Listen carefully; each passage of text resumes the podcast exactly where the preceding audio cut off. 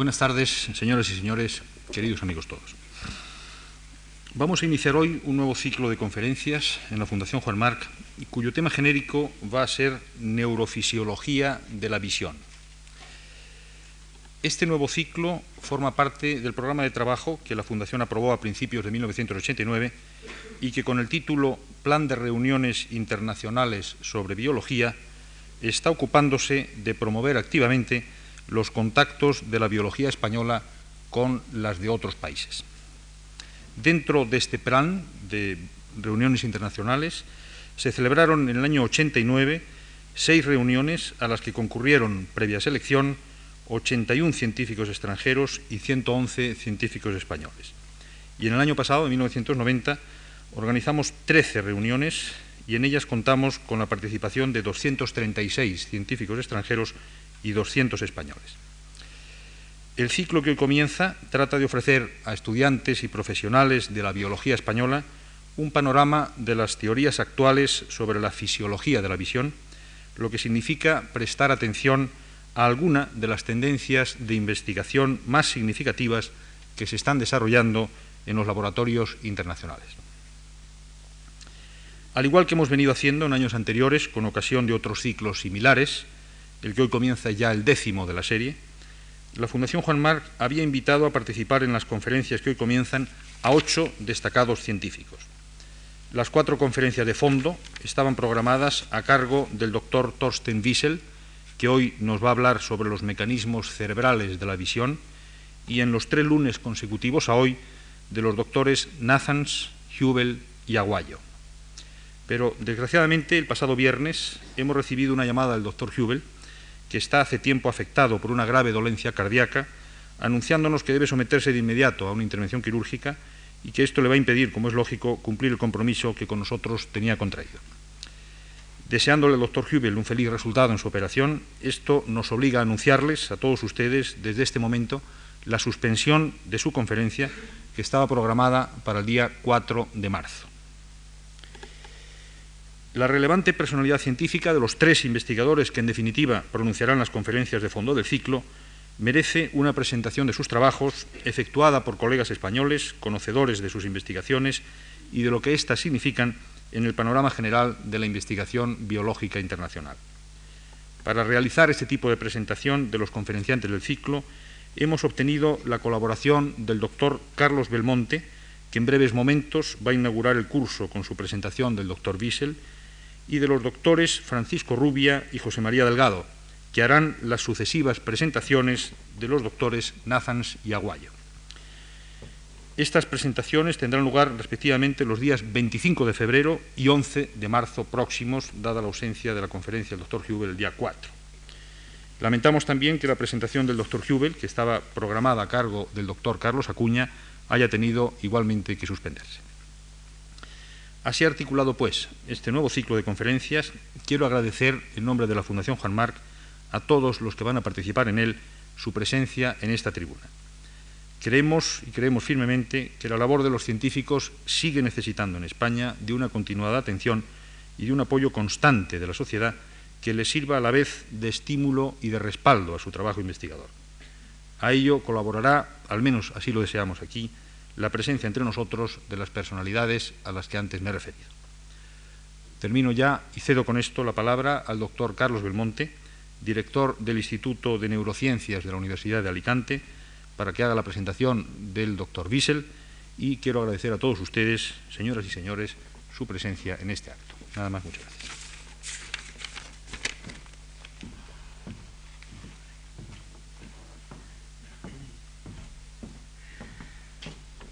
Buenas noches a todos. Quiero agradecer en primer lugar a la Fundación Marc este honor que me ofrece de presentar a uno de los más brillantes colegas que he tenido la oportunidad de conocer a lo largo de mi carrera científica. Y me atrevo también a asumir en nombre de los neurocientíficos españoles su representación para agradecer a la Fundación la iniciativa de este ciclo y la iniciativa de promover entre el mundo cultural español, no ya simplemente el biomédico o el biológico, un ciclo dedicado a aspectos de las neurociencias y a la promoción de las neurociencias en nuestro país. Tenemos una larga tradición neurocientífica y cualquier esfuerzo por mantenerla y hacerla expandirse creo que debe ser bienvenido y agradecido.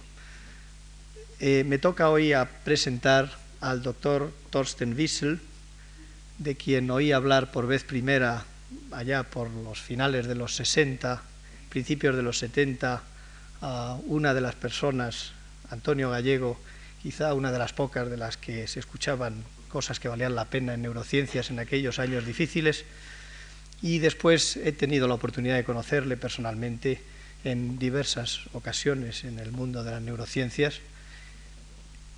Eh, Wiesel es, como muchos de ustedes saben, sueco, nació hace algo más de 60 años en Uppsala, en Suecia, es hijo de un psiquiatra, algo que sin duda marcó también la trayectoria que eligió más adelante, y mm, después de estudiar medicina en la Facultad de Medicina en Estocolmo, incorporarse al Karolinska, donde hizo brevemente psiquiatría durante un año, pasó al campo de la fisiología y se trasladó pronto a Estados Unidos, donde empezó a trabajar en John Hopkins y con un fisiólogo, un neurofisiólogo que ha sido básico, mm, absolutamente esencial en la carrera de muchos de los que hoy día constituyen los científicos básicos en el conocimiento actual de la neurociencia, que fue Steve Kuvler.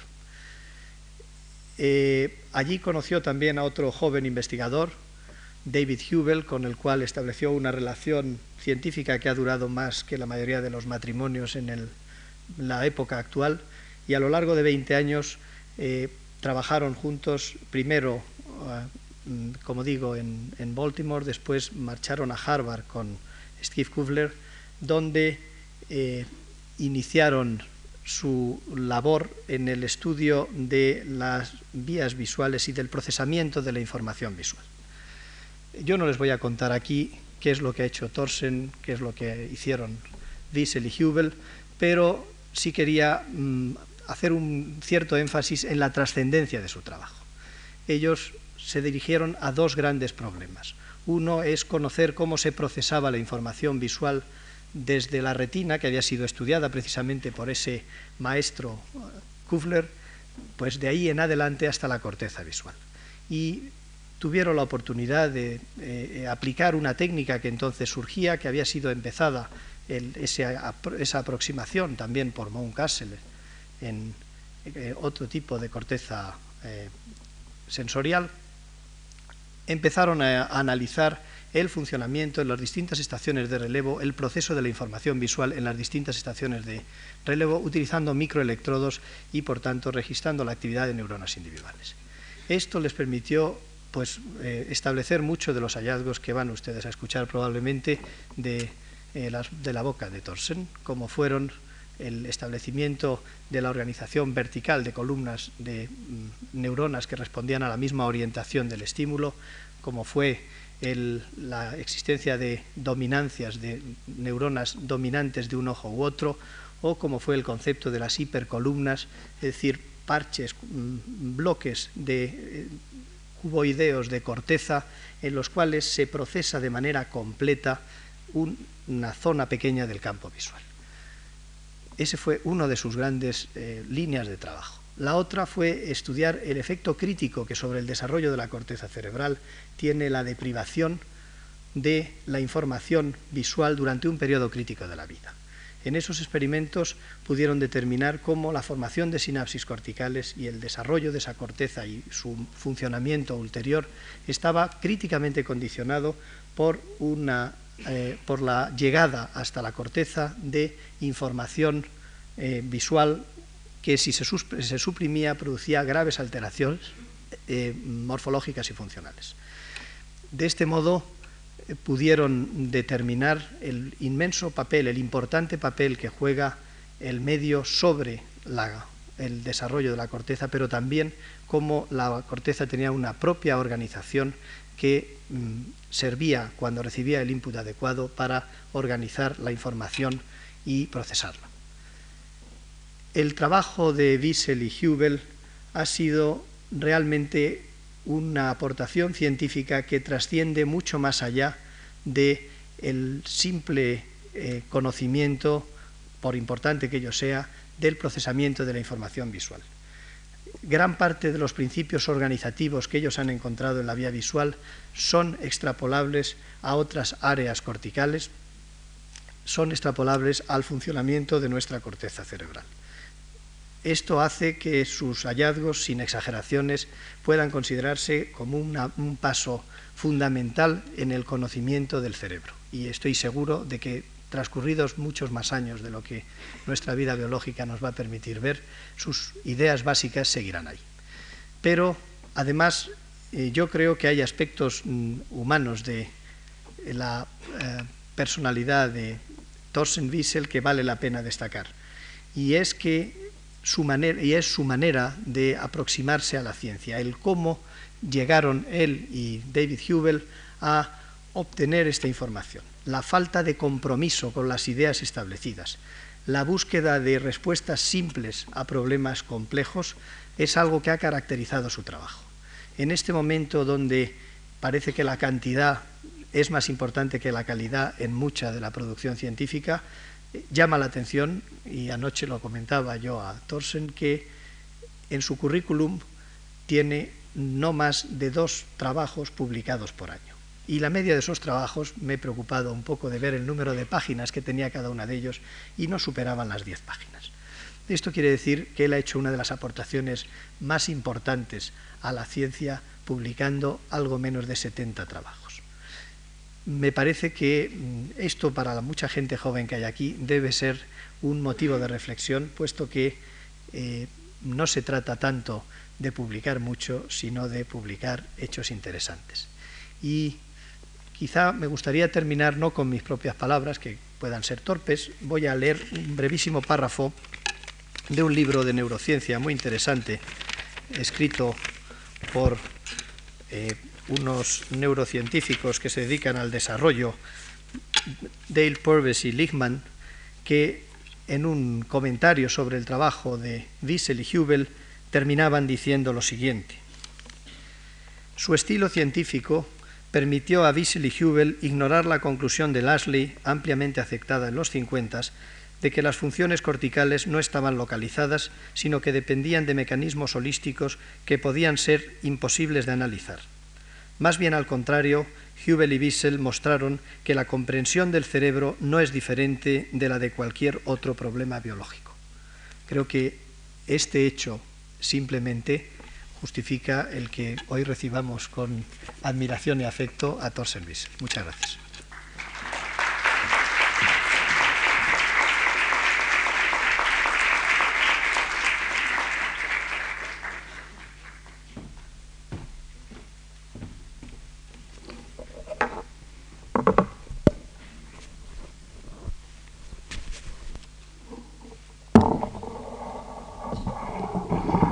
Get all the machinery in, in order, uh, I first wish to express my gratitude to the uh, uh, foundation, the Mar John Marsh Foundation, for inviting me, and to uh, its director, uh, Mr. Yuste, for uh, giving me the opportunity to speak to all of you. I also like to say that I have been very, I have been here now in Madrid for a few days, and uh, I have, uh, in spite of this weather that reminded me of my home country, uh, have uh, enjoyed the city and its museum greatly. And I'm grateful to uh, Mr. Gonzalez for having his generosity. And I also like to thank Carlos Belmonte for his very nice introduction. Too far too generous, but I appreciate it. And finally, I also like to give a tribute to, to Antonio Gallegos because uh, he is uh, uh, in vision as well known all over the world, and uh, it's a great pleasure uh, to to have uh, have him here, and I met him yesterday. So the title of my my my lecture is the brain mechanism of vision, and I do not want to give you the false impression that scientists have solved the problem how the brain function in terms of of uh, that we know everything that happens from the eye to perception. Uh, we are still struggling with trying to understand first how visual information, uh, images on the retina, how they are being processed. And some of the contributions like David Hubel and I did uh, have done has to do more with the coding of information that is uh, sent uh, to the central uh, nervous system, to the cortex.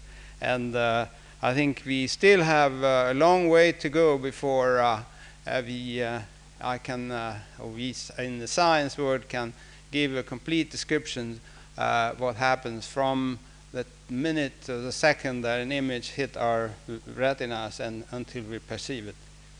Uh, but it is an important problem, and uh, I will, in this lecture, try to, to uh, bring you up to uh, my level of understanding and try to make it kind of somewhat entertaining by also showing some films, how cells in the cortex respond to visual stimuli, and to give you a little bit of a feeling what, what, uh, what all these things mean, receptive field, uh, uh, and uh, electrical responses, etc.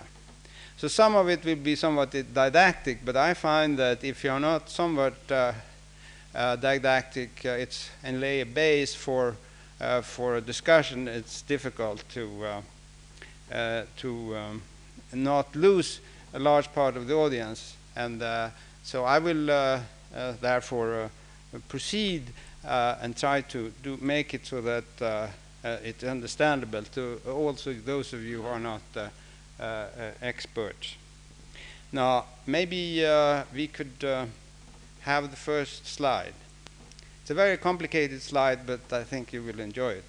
Uh, this is uh, uh, I don't think I need this.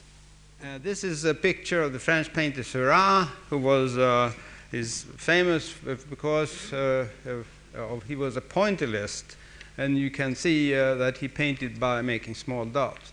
So the purpose of showing this picture is in part it's a nice picture, and secondly that it uh, gives me an opportunity to make the point that when an image falls on our retina, we, it's the receptors uh, stimulated by this image uh, is, is, not, is a non-uniform structure. So you could imagine that each point will stimulate a receptor and that then the nervous system is uh, processing this information and, uh, and send it into the central nervous system. Uh, you have to keep in mind that the eye uh, and the uh, is not a fax machine. It doesn't uh, take this image as it is and send it into your cortex, but it actually is, is processed. We have, for example, we have 200 million photoreceptor in the eye and only 1 million optic nerve fibers going into this, to the brain. So you have, therefore, in order to, uh, to get all the details information, you have to have a strategy. You have to uh, design some uh, mechanism of, of uh, decoding, of extracting the important information of images. Now the question we have is also what is the amount of detail necessary to, uh, for us to perceive images? And there was a, a, a, scientist at Bell Lab some years ago, Harmon, he's now at the Rice University. He uh, did a, an interesting experiment, and that's shown in the next slide. Uh, this uh, is to you in the first row uh, just a bunch of squares, some bright, some dark, some gray. And in fact, it is a picture, and those in the back can see that who it is, probably. And those, and, and those in the front, if you squint, you probably can see uh, that indeed this is Abraham Lincoln. Now, the visual uh, system is able to what uh, Harmon did, he took a photograph of uh, Lincoln and then divided into these squares, and he took the average amount of, of uh, brightness into each square and made it uniform. And this was an attempt to, to uh, get to the point what is the minimum of information necessary to send into the brain in order for you to decode this image so you can recognize the object. And as you can see, this is a tremendous reduction in the information from what uh, we had in the previous slide in the picture of Seurat. So, in part, this was a way for me to introduce the concept of uh, that it is possible for the nervous system to, to uh, have strategies uh, to, to uh, uh, get a lot of information, extract uh, knowledge of, of with minimum information. the, why there's a difference here when you squint for you in the back don't have to squint, usually in front have to because the sharp edges here interfere, produces a noise in order to see the image. If you squint, you soften the sharp edges and uh, that uh, makes it possible uh, to uh, see the picture. Now, let me now uh, proceed then to the uh, physiology and anatomy of the visual system and try to see and get some, give you some clues how the brain proceeds with this difficult task. And the next slide is just a side view of uh, the human brain. Uh, this is actually from uh, David Hubel wrote a book on vision. Uh, it came out a, about a year ago, and uh, I liked the illustration. So this is from that book. And here is a side view then of the human brain with the eyes, and here's the cortex and the cerebellum. And uh, the eye uh, then here is receiving uh, there's an image here, and that then is focused onto the back of the eye, on the retina, being processed there and sent in uh, through the optic nerve into the thalamus, to the lateral geniculate body. Uh, that is, you can look upon as a relay station between the eye and the primary visual cortex up here. So the cells in this body, in the lateral geniculate body, send their axons to the primary visual cortex. And uh, this is the area that I'm going to discuss. But you have to keep in mind that this is still an early stage in the processing of visual information because the cells in this cortex send their information to other higher centers in this area here. It's a big part of the cortex, nearly 30 or 40 percent of the cerebral cortex is devoted just to, just to vision. It's a very important sensory organ, as you know. And uh, here is where the more uh, sophisticated uh, things happen. And uh, uh, uh, we, the, are, there are a number of laboratories now working and trying to analyze these areas. But this is outside the scope of my presentation. I mean, if there are discussions afterward, I will be happy to, to bring uh, you up to date. Now, in order to uh, look at this pathway a little better, if we turn the brain uh, and look at it from below, which is shown in the next slide, you can, uh, you can see perhaps a little bit better. Here are the two eyes, and here is the optic nerve coming, and it actually lies sort of on the bottom under the brain. And here we have the optic chiasm, which is a crossing. So, and it's done in such a way that each left side of the eye goes to the left hemisphere and the right to the right hemisphere. And these fibers from the eye then end in the lateral geniculate body, as I said, the relay nucleus and then to the cortex. So this means that each half brain only sees the half of the visual field. So this half of the eye looks over and to the right, at, uh, and vice versa. Now, there is another very important thing that, that you have to remember, and that is used in the term topography. It's, it's a kind of a pompous word, but it's an important word. And that, um, that means that this retina, these two retinas that project into the left hemisphere here, do such this in a very orderly fashion so that this part of the retina, which contains a region of high acuity, the fovea, uh, projects through the geniculate and then to the cortex to this part of the cortex. And whereas the peripheral part of the retina projects through the geniculate to this part of the cortex. And in, in between these two points, you have the whole half retina laid out in a very topographical fashion. So you know if you record from cells here, uh, the cells in this part of the eye will respond. Or in, if you stimulate in the visual field, as you will see in the film, uh, that's where the eye is looking. So this is an, an important principle, and I will come back to that uh, uh, subsequently. Now, as I said, there are many more uh, receptors than there are optic nerve fibers. And uh, there is a processing occurring in, uh, in the eye. And in the next slide, you can uh, see uh, this in, in higher magnification. Here is in the eye with the cornea, the lens, and light comes in, and it goes through the retina and then hits the photoreceptors, which is, are here.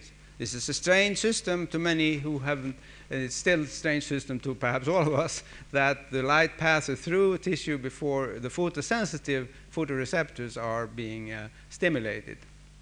But then the receptors absorb then light quanta and convert that to electrical energy, which in turn stimulate the cells in the retina, the bipolar cells, and then the bipolar cells in turn stimulate the cells, uh, the retinal ganglion cells, that goes into the brain. So, in some ways, then, there is a direct path from the receptors uh, to the retinal ganglion cell, and uh, this is particularly true in the foveal region, uh, whereas in periphery, there seem to be many more receptors that converge onto a single uh, ganglion cell. Now, in order to uh, get a better uh, feeling for the, the arrangement here, you, you have to uh, uh, try to uh, get the idea about what happens when a receptor is stimulated. This receptor is stimulated and activate bipolar cells with whom they are connected. So if these receptor, this receptor is activated, is connected with this bipolar cell, uh, that will be stimulated, and this cell in turn will be activate this cell. So if you record from this ganglion cell, you will, you will see that light has hit this receptor. If you stimulate, if you record from this ganglion cell, it won't have seen this light and therefore will not respond. So that means that there is a, within the retina itself, there is a clear segregation uh, uh, between how cells are laid out. Now, the next slide uh, might uh, simplify uh, or exemplify this better. Here we have a pink ganglion cell and a, and a bluish ganglion cell. And uh, each of these ganglion cells receive uh, input from receptor through a layer bipolar cells. Uh, the blue cells, as you can see, is over this region, and the, the purple over this region. There is some overlap. So some of these cells uh, project, this cell projects to uh, to both this cell and to this cell. But the area over which this ganglion cell receives information is this blue area here. This is called the receptive field of a single cell. So, in order to activate this, stimulate this cell by light, you have to stimulate this area. These are these receptors within, this is a cross section of this. And uh, the, the uh, and the similar cells, if you want to act similarly, if you want to activate this cell, you have to stimulate these receptors. So then that is a concept of the receptor field, which is sort of the basic, uh, basic coin uh, used in this discussion. And you have to you keep in mind that, that this is entirely, why this cell responds is entirely depending on the fact that these receptors, through neural connections are interconnected with this cell. It's a very simple wiring diagram. Now, this is so simple that it's, it's, it's simplified, it's not true. And uh, just to show you that the retina is much more complicated, uh, I like to show a picture that is sort of based on Cajal's uh, uh studies. Uh, and that uh, you can see here, that here we have the receptors, we have the bipolar cells here in red, and then the ganglion cells. But we also have complicated cells here, horizontal cells uh, that have lateral connections, and amacrine cells that also have lateral connections. And these cells often are inhibitory.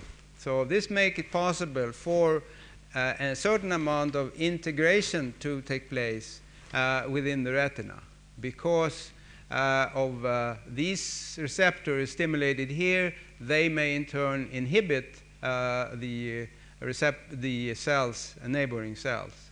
So by both at this level and at this level. So we cannot only think about what happens in the retina, that you stimulate and excite cells, uh, receptors, which in turn excite other cells, but actually you have both excitatory and inhibitory processes occurring already in the retina. And this, this result of these interactions was first in the mammalian uh, retina, was first uh, discovered by my mentor, Steve Kuffler, as uh, Carlos Belmonte mentioned. Uh, and he, what his contribution was, he was able to record from single ganglion cells the electrical activity. And ganglion cells, they they generate action potential, which is the electrical signal that makes it possible for one cell in the retina to send the information to the lateral geniculate body, uh, as I mentioned before. So, this is an all or none action potential that travels at high speed into the brain. He was able to record from these cells and then stimulate the eye with light and see what are the if you stimulate these receptors, what response do you get? If you stimulate these on the side, what response he gets?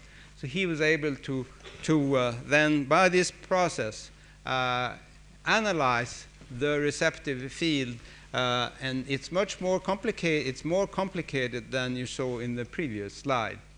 Now, I also like to give tribute to Keffer Hartline, who really was the first person to do this kind of work. He studied the frog and was able to record from single cells already in the 30s. Uh, and uh, was, was the father, is really the father of this whole field of uh, analysis of uh, the, um, uh, the visual system in terms of how single cells uh, respond to light stimulation. Now, the next slide shows Kuffler's finding now in the cat retina. He recorded from uh, single retinal ganglion cells in the cat. He then stimulated with spots of light, and he found that there were two kinds of cells, ganglion cell. One he called an on-center cell, and the other an off-center cell.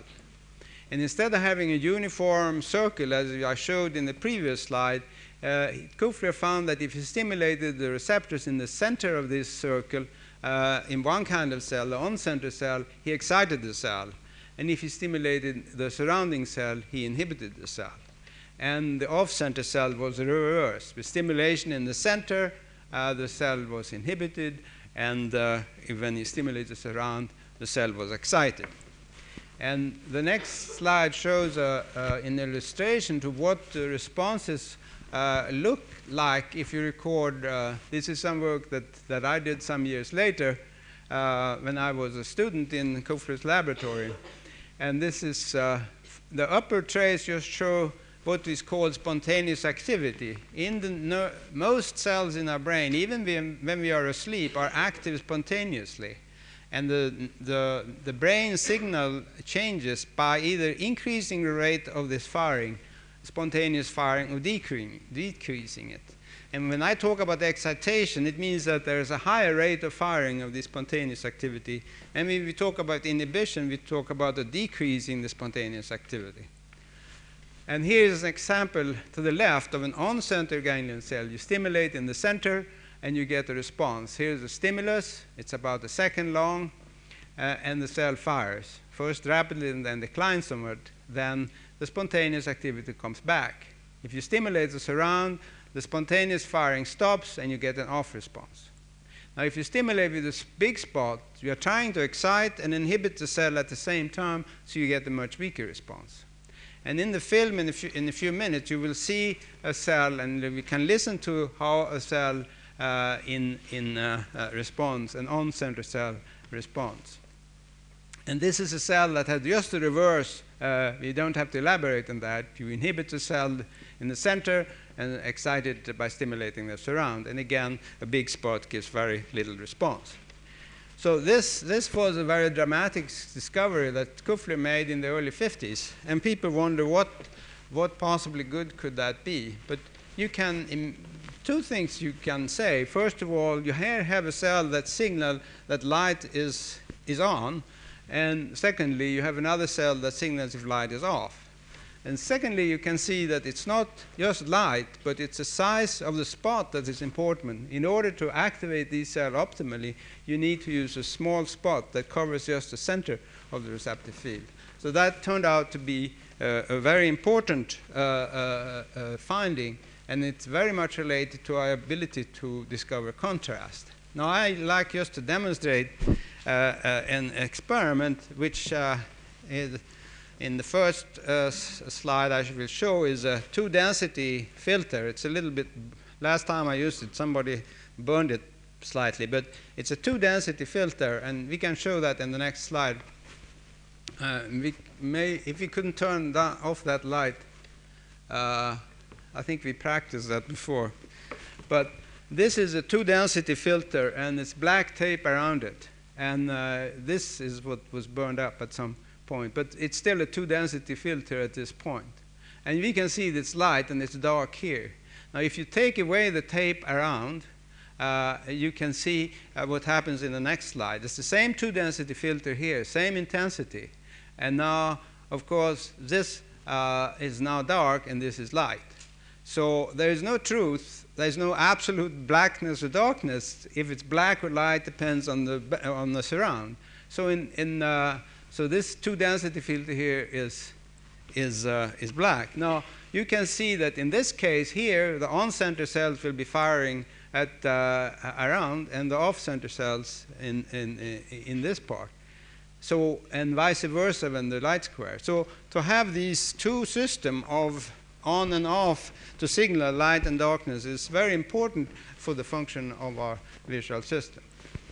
Now let's uh, go from the retina into the follow the optic nerve fibers into the into the lateral geniculate body, which is shown uh, in this slide here. Here is the processing, the falsified, simplified retina without these interactions. Just to make the point that there, the whole visual system is like a hierarchy. You have uh, here in the retina three stages of processing, then the lateral geniculate, another stage, and then you have several layers in the cortex where you have uh, subsequent stages of processing of visual information. Now, when you record from cells here, uh, they are very much like cells in the retina. That is, they are on-center and off-center cells in this body, uh, just like here. There are some differences, but not significant. And I will show you the recording we, I will show you in the film is actually recording from these cells. But since they are very similar, uh, uh, we, we, um, uh, they, they, you, can't, you couldn't tell the difference. So these cells then, with this on-center and off-center properties, send their information to the visual cortex. And it, here, where there is a major transformation in the way visual information is processed. Now, let first, just to remind you, uh, show the next slide uh, uh, of the fact that uh, the geniculate, because it becomes important later in our discussion.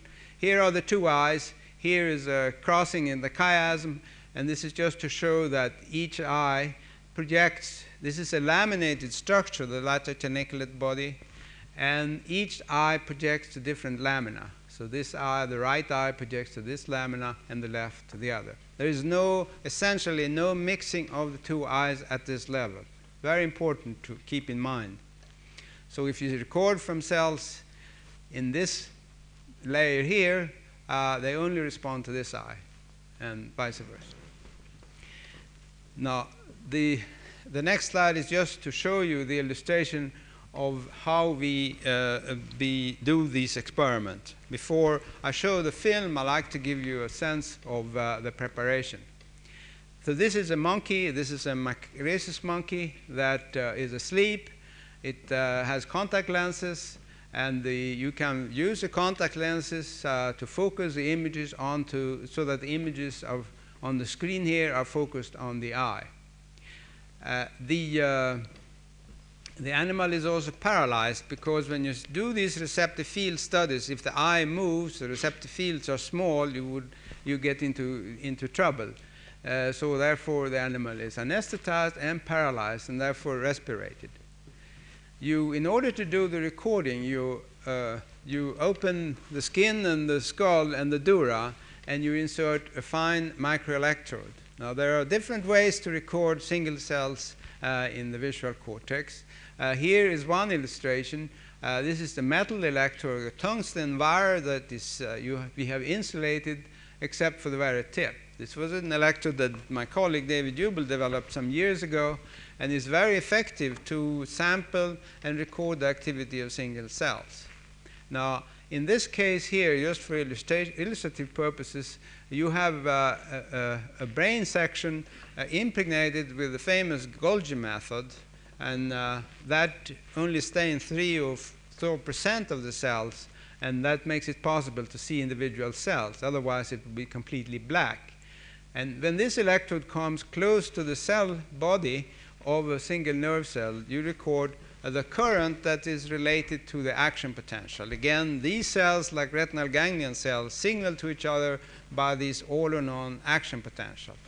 And you will hear the noise in the uh, amplifier, you will hear uh, is from them. And if you amplify them and display this action potential on an oscilloscope, uh, they look something like this. This is an oscilloscope trace, and this vertical line here are single action potential, action potential from single cells. And even if you are outside the cell, you can be very sure that if you record from one cell or two cells or three cells, uh, because of the size and form of the action potentials. So that's one method that is, is, uh, has been very useful, and David and I used uh, over many years. The second method is to record intracellularly. You have a capillary electrode and you insert that into a cell. Now, if you also have this uh, elect capillary electrode filled with a dye, we use uh, horse radish peroxidase, which is an enzyme that spreads, around, spreads very fast in the cell, and then uh, you can treat the cell subsequently, and you get the black stain, very similar to what you see here. And that uh, I will. Uh, that method of staining cell has the advantage that both you can record from the cell and study its properties, then stain it. And it also stains axon, myelinated axon over long distances, which is not true for the Golgi method. So, and I will show you some example of nerve cells using this method. But before, before doing so, I, I uh, like to um, uh, uh, show the uh, response properties of uh, the cells. The, the next slide then is, a is, oh, I see, here is a, this is a, a cell that was injected with horse radish peroxidase, HRP. here is a cell body, it's a cell dendrites, and uh, here you see the apical dendrites that goes up to the surface. This is the cell in layer 5. And this is an axon leaving the cell going to other uh, areas of the brain. This goes subcortically. But in addition, the cell has collaterals that goes over long distances. And these long horizontal processes are is a discovery that my colleague Charles Gilbert uh, and I made uh, now some years ago uh, Uh, and wasn't fully appreciated uh, before. And we believe it's a very important uh, feature of the cortex, but which I discussed the other day on Friday with, but I don't have time to discuss today. But I will show you a film of these uh, cells in three dimension uh, in, in a minute. Now, uh, First, then, I'd like to remind you about the uh, receptive field properties of an on-center cell in the lateral geniculate body, which I think is shown in the next slide. Uh, so this is then the receptive field uh, uh that uh, of a, of a, gangli of a geniculate cell or a ganglion cell. This is a center, and an on-center, as I said, and this has an inhibitory surround. Now, this uh, contraption here is a bar of light, and the, I will show in the film uh, it stimulates the whole center and only part of the periphery, and therefore is quite effective. But you will see that the orientation of this bar uh, is, uh, is uh, it does not change the responses. So you get the good response to this orientation or any other um, orientation. This is important to demonstrate because these are the cells that goes into the cortex. And I will show you in the film that the cortical cells, they do care about the orientation of a bar like this. Now, in order to prepare you for the, uh, the cortical cell responses, I like in the next slide to show you uh, the, what you, are, you will expect to see. Now, this is uh, the visual field of the animal. You have to now keep in mind the animal is sitting like you, looking at the screen. And onto the screen, we project spots of light as we record with an electrode in the, in the visual cortex. So we are actually trying to discover what that single cell can see. Now, first, because of the principle of topography that I made before, the cell can only see a small part of the visual field, perhaps the size of a moon or something like that. This is all this cell can see. It's, it's, a, it's a very specialized cell in terms of the area it, it can see. Other cell covers the other part of the visual field, but this particular cell can only see this area. Now then we stimulate, this square is repeated here, and we are moving a black bar across this field in different orientation. And as you can see, we, you get a very good response at 1 o'clock as that is moved across, and very no response at all at 90 degrees from that. And as we change orientation, the response varies so that it's, uh, it's uh, optimum here and declines slowly. And in this diagram here to the right uh, is a tuning curve where we have the uh, best orientation here marked by a red bar, and then as the response declines, as we shift the orientation, you get this uh, Gaussian type curve. and so that's very summarized in this. Now, the other weakly drawn in curves shows other neighboring cells that also care about the orientation but have different maxima. So this cell responds best to horizontal bar orientation and this one to an oblique uh, orientation. And you have to keep in mind that each part of the visual, this square here, there are enough, there are different cells, each responding or groups of them responding to different orientation. So this area of the visual field is analyzed in terms of 18 different uh, orientation of contours crossing that part of the visual field. So this then is the first step perhaps in the visual system where an attempt is being to uh, create building block for more complex uh, visual uh, images.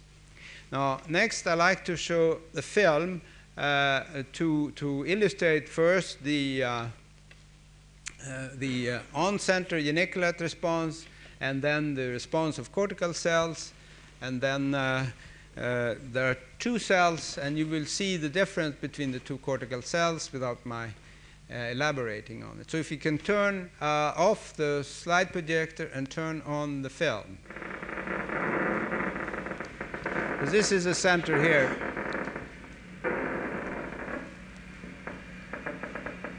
What you hear then is a sound of the action potentials.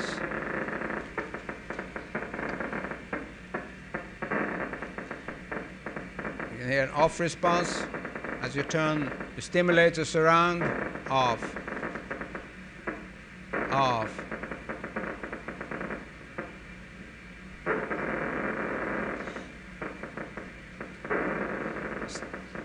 Get a good on response.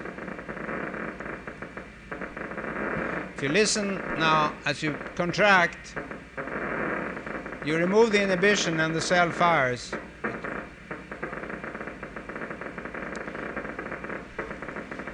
And this is just to make the illustration of the orientation, lack of orientation specificity.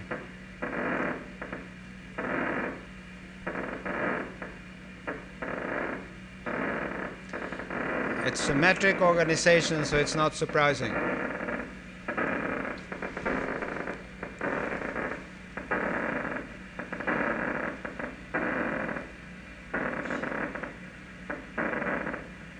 Now we have the first cell recorded from the visual cortex. In the, this is in the cat, actually.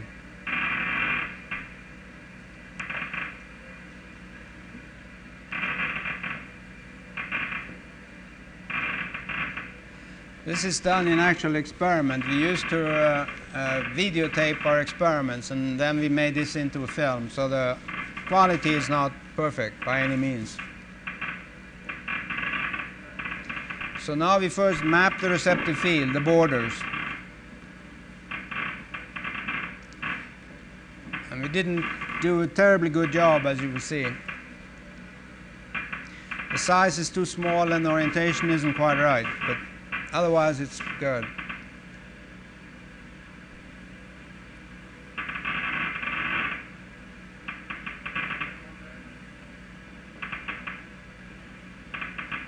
See, a little bit longer slit is much better, as you'll see in a second. And if you tilt it a little bit more counterclockwise, it's also better. I tend to prefer leftward movement over right. It, see, this is much better.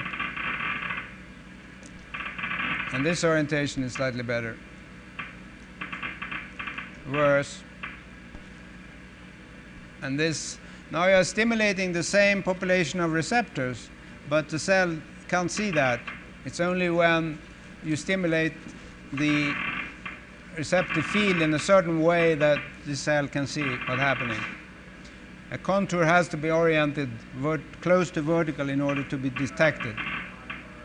And it's a very robust. It's a, it's a, I think it's one of the uh, seven wonders of the world, uh, uh, in a way.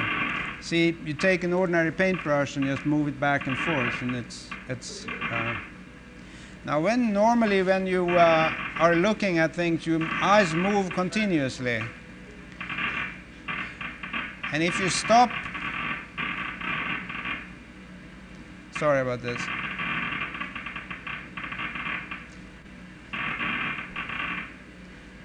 The cells tend to stop firing when you stop moving. And the same happens with us. If we stop artificially our eyes to move, we, we, we go blind within three to five seconds. So in order to see, you constantly have to move the images. Uh, this is a second cell that has some properties like the one, but an additional quality that is sort of interesting.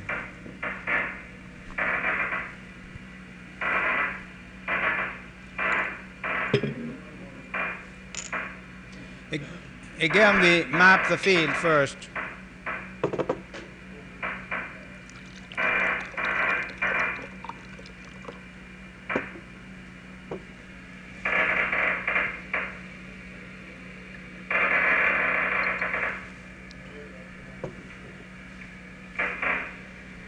This cell is different from the last one because it responds only to one direction and not the other.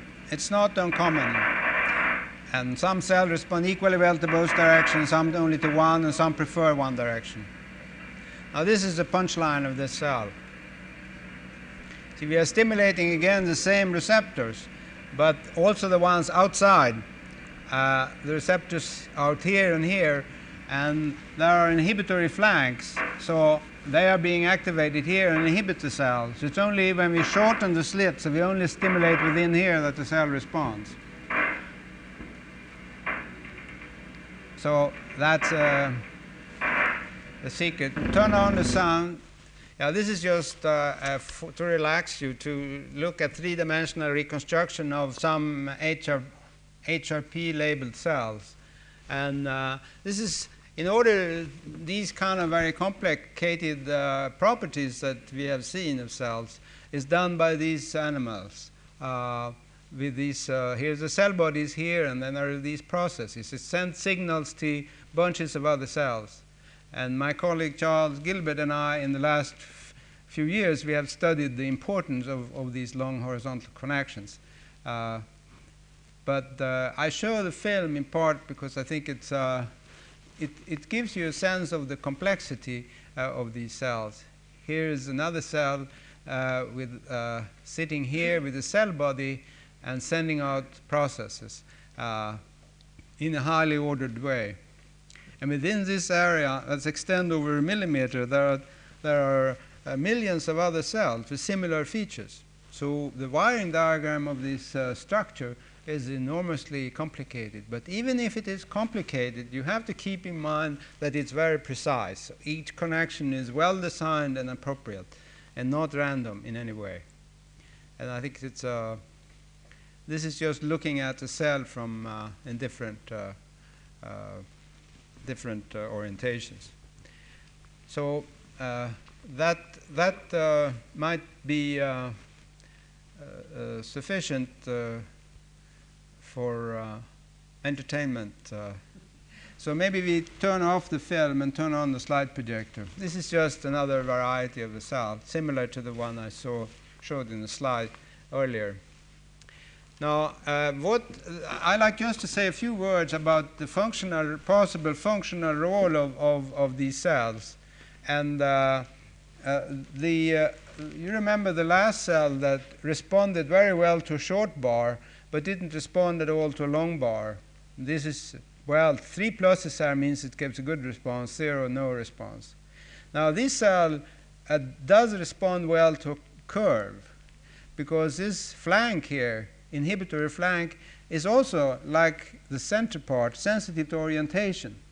So if you have an oblique bar like this, it's not activating this flank, and therefore you get a response to a curve. So the, this cell then can tell the difference between a straight line and a curved line, which is not bad. This cell that the first one we saw responded uh, very well to a short slit uh, and equally well, but even better to a long slit and therefore it's no good. It really can't tell the difference between a straight line and a curve. So these cells then are two different kind of cells, and uh, presumably are used for, for different purposes.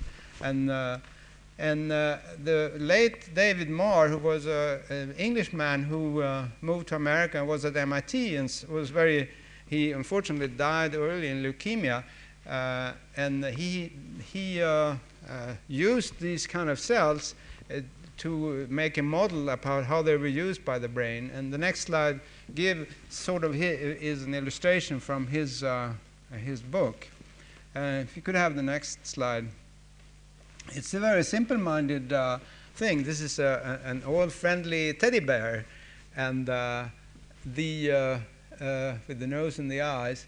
And he used then the kind of cell that you saw in the film that responds are sensitive to the orientation of contour and he said that, uh, of course, up here is a horizontal contour. Uh, the cell with horizontal or sensitive to horizontal orientation will respond, whereas here cells with a vertical uh, orientation preference will respond.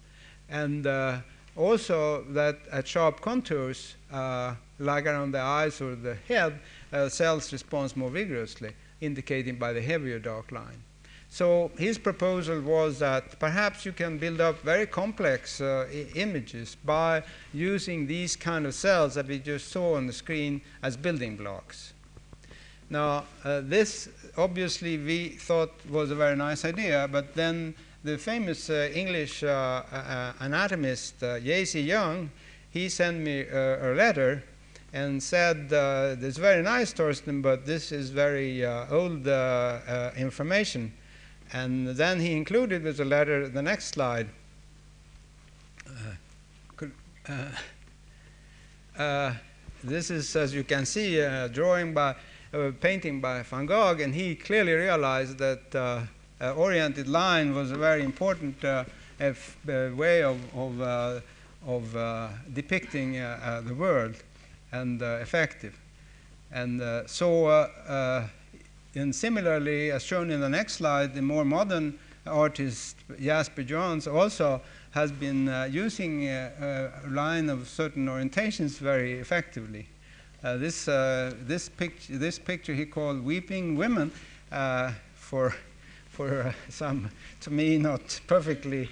I haven't dared to ask him what, why, but nonetheless, it seems as if maybe artists have a more divine insight into how the brain works and that we should therefore pay careful attention to uh, the images that they present us. Maybe they can help the experimentalist uh, to uh, uh solve some of the problems of perception uh, in the process.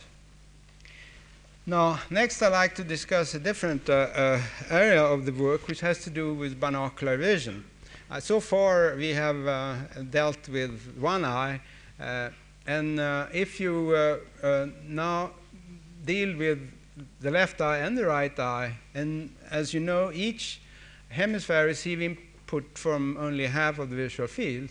So this is then the images are in the left visual field, so the recordings are from the right hemisphere. Now, if you record, then first look at the receptive field position uh, and properties in the left eye, uh, you find that you have a receptive field here. This cell responds to an or contour oriented about 2 o'clock. We moved up to the left.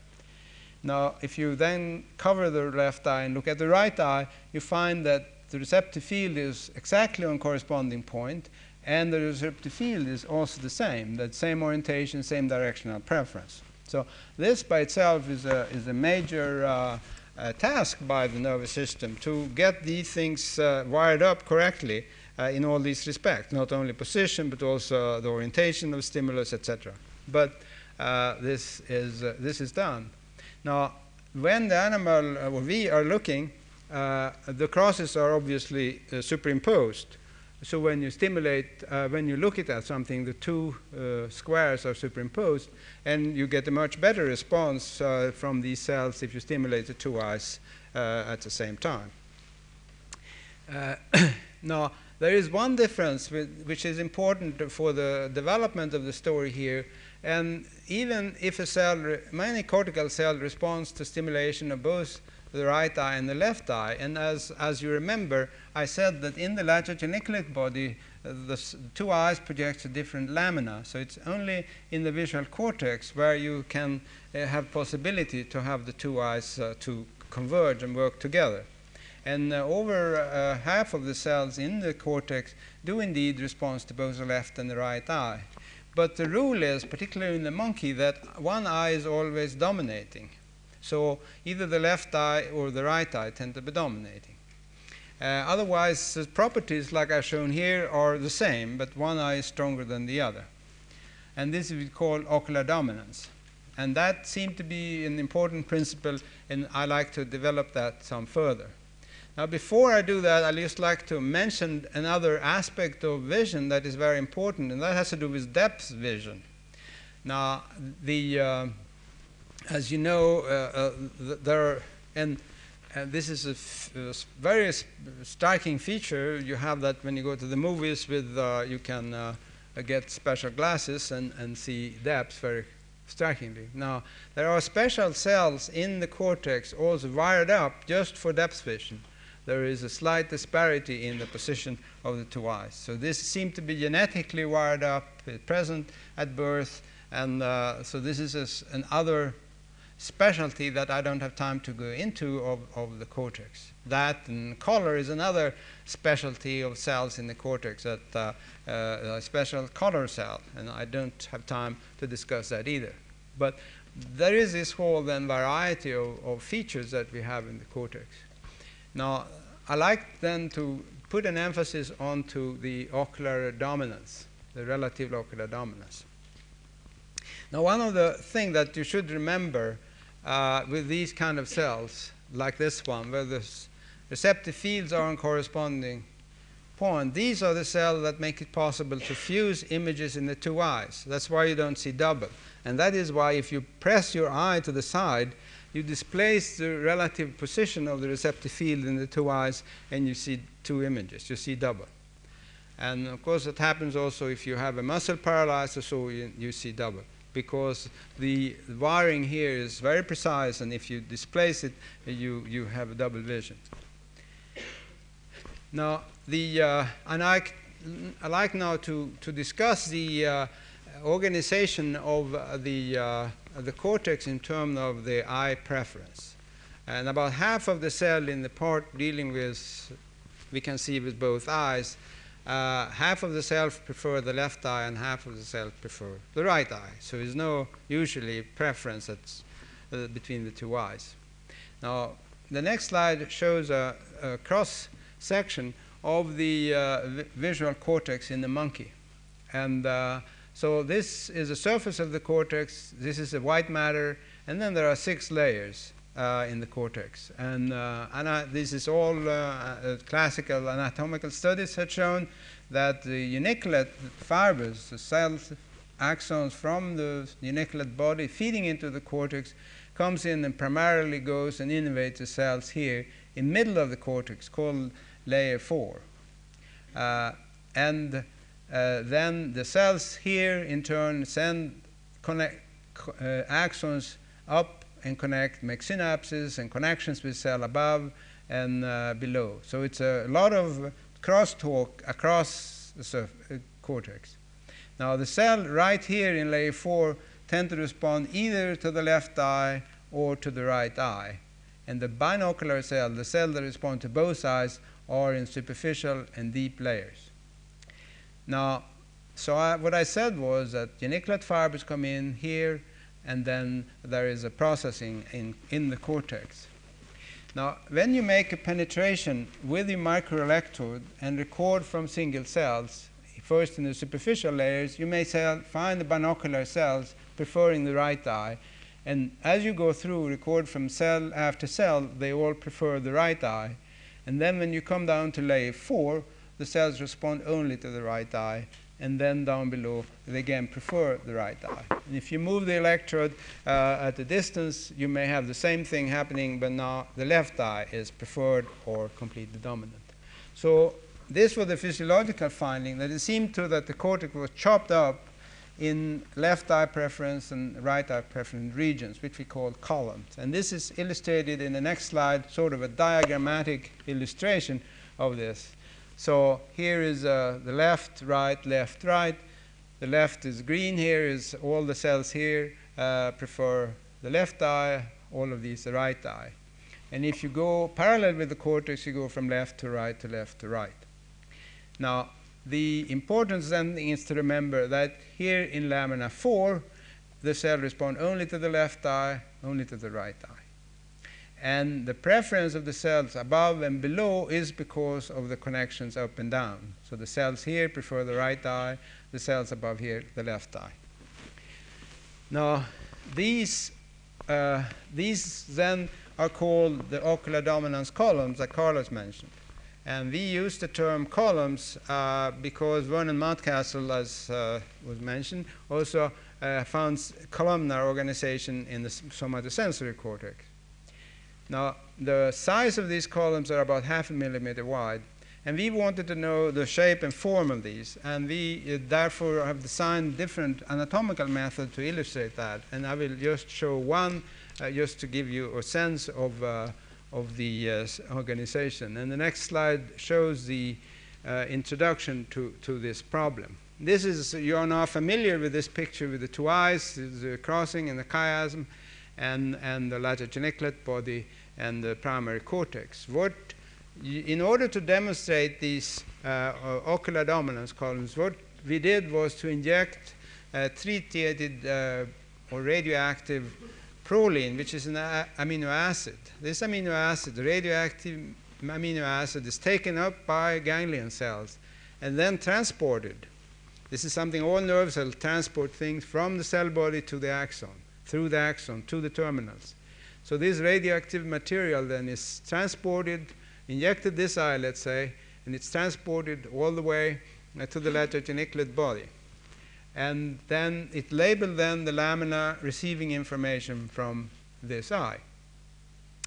The, the radioactive material, and this is shown actually in the next slide. You can see then the cross section through the geniculate body in the next slide, uh, and you can see then the lamina, the black thing is a radioactivity, and this lamina is labeled, and these two here. The other lamina are not labeled. Now, so this is then because of the transport of radioactive material from the eye to the lateral geniculate body, to this lamina. Now, it so happens that this radioactive material leaks out of the terminals and is taken up by the, by the geniculate cells that project to the visual cortex. It's a small amount of radioactivity that is taken up, but it's still enough so if you, if, uh, you can visualize it anatomically. Now, and that is shown in the cross section. Now we go from the lateral geniculate body, its axon projects to the layer 4 in the striate cortex, and that's shown in the next slide. Now, here is a cross section of the striate cortex. Now, we are using a trick here in order to see the radioactivity, and this is called dark field. So, what was black in the previous slide is now white, but it's still radioactivity. And you can see these marks here in layer 4, about half a millimeter wide. This is then the injected eye, the other eye, injected eye, etc. So, it's a very nice then confirmation of the physiology that in layer 4 there are patches of cortex receiving media from the left eye and right eye, left eye, right eye. Now, what, furthermore, what you can learn from the anatomy is the distribution, all these columns, or what shape do these regions have. So what you do then is to make a tangential section through this layer, uh, and then uh, see what does a layer 4 with the input from the geniculate look at when, look like when you look at it from above, and that's shown in the next slide. So here you can see then you stand on the cortex and looking down on layer 4, imagine, and you can now see that instead of being column, there are parallel bands of, of radioactive material. That is, so the left eye projects to this band and the right eye to the dark bands. So this is interesting because in the lateral geniculate body, different eye projects on different lamina. In the visual cortex, in the incoming zone of the layer 4 of the cortex, there are parallel bands of projection, but the two eyes are still kept separate. And it's only the projection from then lamina 4 to uh, superficial layers where you create the binocular cells. Now, with this method, uh, it's possible also to reconstruct the columns and just quickly to, to uh, give you the sense of that, the next slide shows the back of a monkey brain all of this is the primary visual cortex in the monkey and also region below, but it's an immense area. And again, just to emphasize the topography, the fovea projects to this part, and the, if you record from cells here, you move down along the vertical meridian at midline, and uh, if you record from cells here, you move out of the visual field. So it's all very beautifully uh, uh, laid out now, if you reconstruct the ocular dominance columns from the pictures that I showed you in the previous slide, you can see in the following slide what it looks like. This is now the fovea here, and here is a vertical meridian, horizontal meridian. You can see you get this very interesting pattern, and uh, it's very characteristic. The widths of these are the same in the fovea as further out in the periphery, and uh, it's, a, it's a highly ordered. The only difference in the branch pattern is, is different. It's a little bit like a fingerprint. It has small variation, but you can see that it's a fingerprint.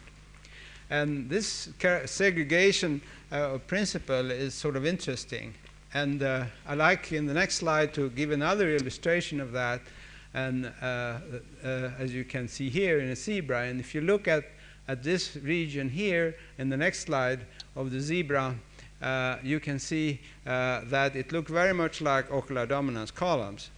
Uh, and uh, the principle of and the biological mechanism by which you get cells, pigmented and non-pigmented cells, to segregate in this characteristic pattern is, is still not clear, even in this relatively simple system. But it's a problem that we all are in biology are interested in knowing the, the mechanism of this kind of uh, pattern formation, which this represent. Now, uh, I also like to make the point that these kind of columnar organization that you have seen in the monkey are also present in man. And a student of ours, Jonathan Horton, who was a graduate student, he demonstrated uh, this uh, uh from a patient. Uh, this uh, patient had lost, as an adult, had lost one of his eyes, and then when he died many years later, the, his brain was made available and studied. And and the next slide shows uh, a staining of his brain, his visual cortex, using it's a special stain of cytochrome oxidase. This is an, an, an enzyme that uh, uh, is uh, is uh, uh, very much present in mitochondria. It has to do with oxidation. So if you have a lot of cytochrome oxidase, means that you have high neural activity. Whereas if you have little uh, stain of cytochrome oxidase, it's going to be low metabolic activity. So in this case, you can see there are regions here with high metabolic activity, and here there are pale regions. So the high, these regions then correspond to the with the part of the cortex receiving input from the normal eye, the intact eye, and the pale region to the eye that was lost some years ago. So my, the student Horton then used these uh, sections and reconstructed uh, the columns in, in man, which is shown in the next slide. Uh, uh, uh and uh, the only difference, um, there may be detail in the pattern, but the, in, in our heads, the columns are, are one millimeter wide rather than half a millimeter wide, but otherwise the principle seems the same. And the last of this series here uh, shows these, uh, these uh, reconstructions on top of the, of the human brain. could have the next slide. And uh, here you can, just to give you a sense of the, the various gyra and how much this area would occupy. So in a sense, this is uh, not uh, something that you have still in textbook in anatomy, so far as I know, that uh, uh we not only have the geniculate body with lamination, but also in the visual cortex, these two eyes segregated in layer four in this very characteristic fashion, which I think is impo important probably just both to develop cells uh, important for fusion of images for the two eyes and also to develop cells which are sensitive to disparity uh, for depth vision. Now, so the uh, finally, I'd like to say a few words about uh, development. Uh, and uh, the, um, the two aspects that I have discussed, that is, there are cells in the cortex sensitive to orientation of contours and uh, there are also binocular cells. Now, what is the situation at birth? And uh, David Hubel and I studied this uh, by recording from newborn monkeys. Actually, we in one case uh, had a monkey uh, delivered by cesarean section, and we covered the eye and, and recorded immediately uh, from the visual cortex.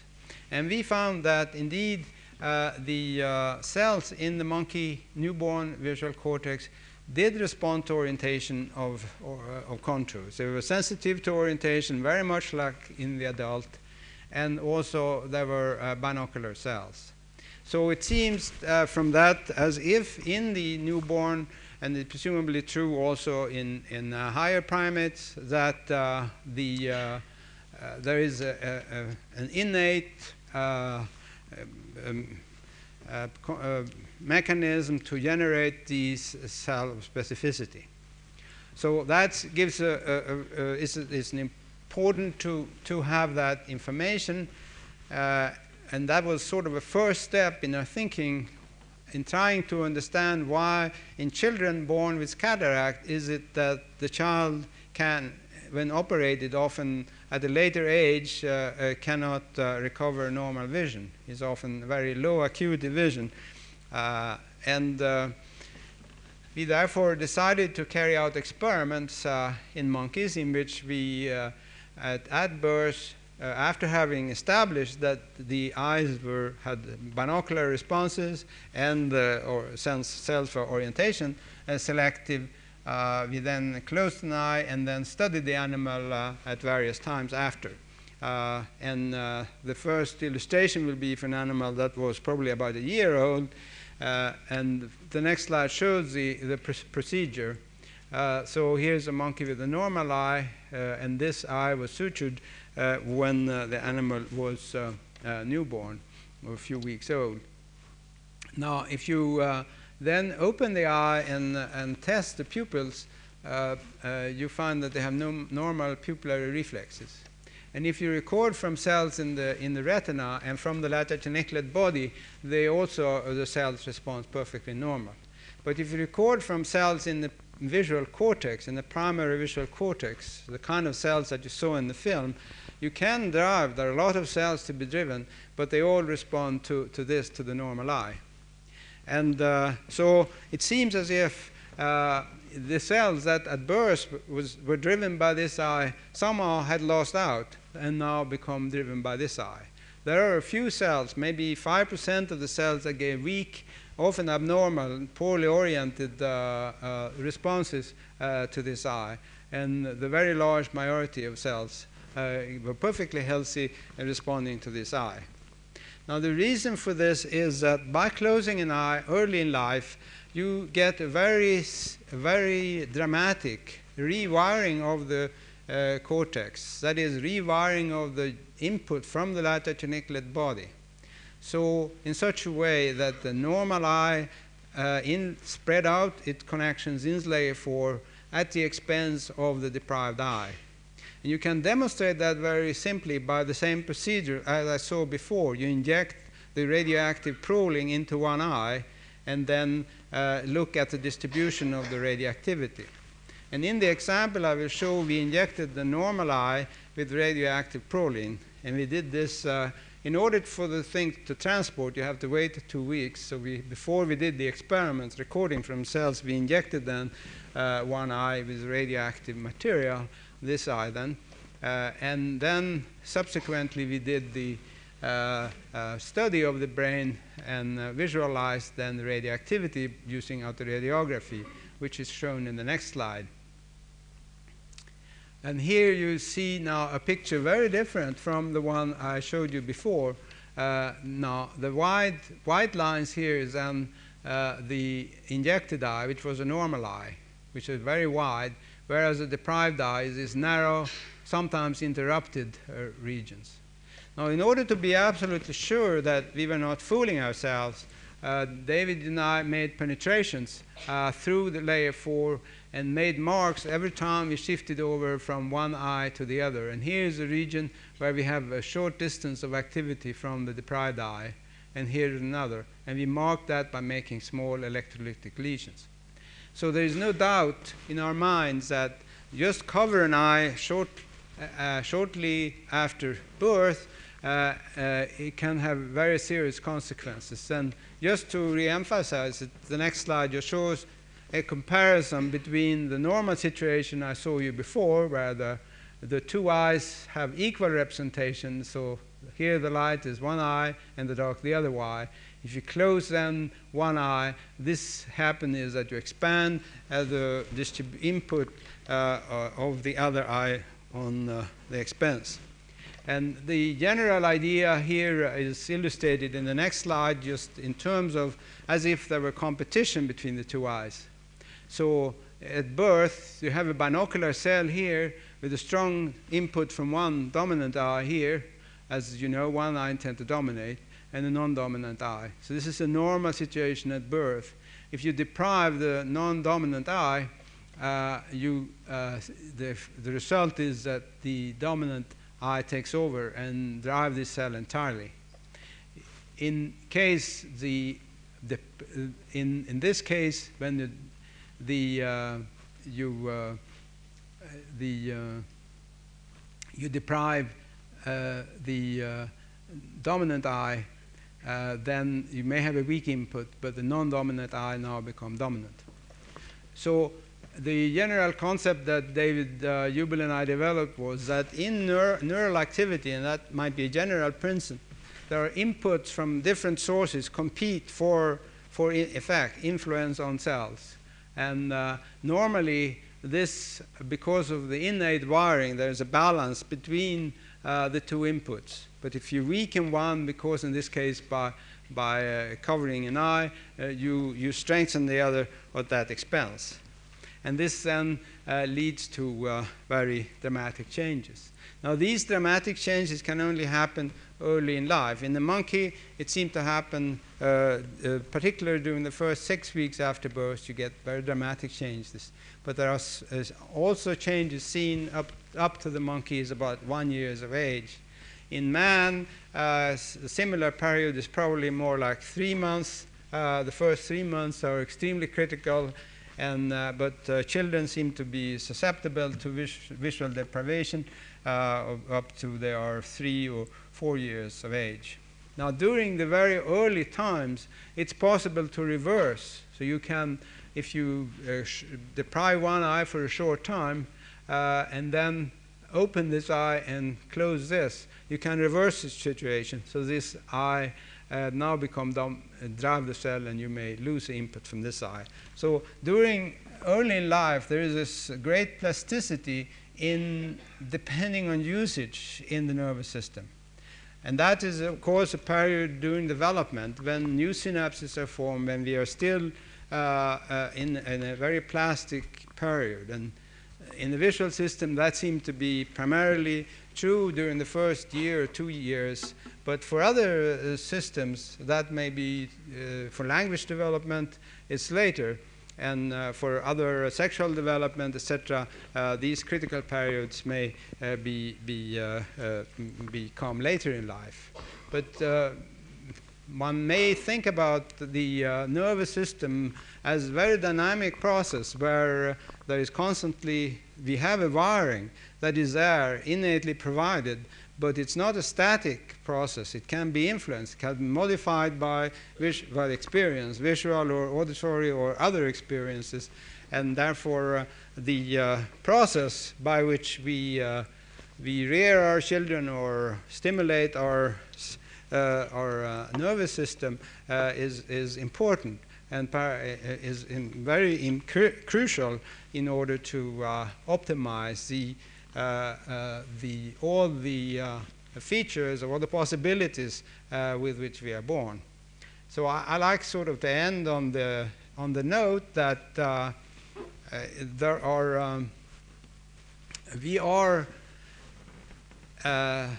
provided with through genetic uh, endowments with many features that uh, we can see and we clearly are different in terms of intelligence, looks, uh, and other things. Uh, but that there are possibilities uh, for us to, to influence by environment the full and to fully develop the visual system. So that I hope that the purpose of this lecture was to try to, to give you a sense of how a visual scientist trying to uh, uh, uh, get a hand, a feeling for how information is coded and then processed at and this work hopefully will lead to other scientists working at studying higher visual areas uh, can perhaps put the pieces together so that we have a better understanding of perception in, in neural terms. Because as a reductionist, I believe that uh, ultimately uh, we, in order to understand brain and how it works, it's necessary to have uh, understanding of the details of uh, how neural uh, systems are, are built and how they function. Thank you.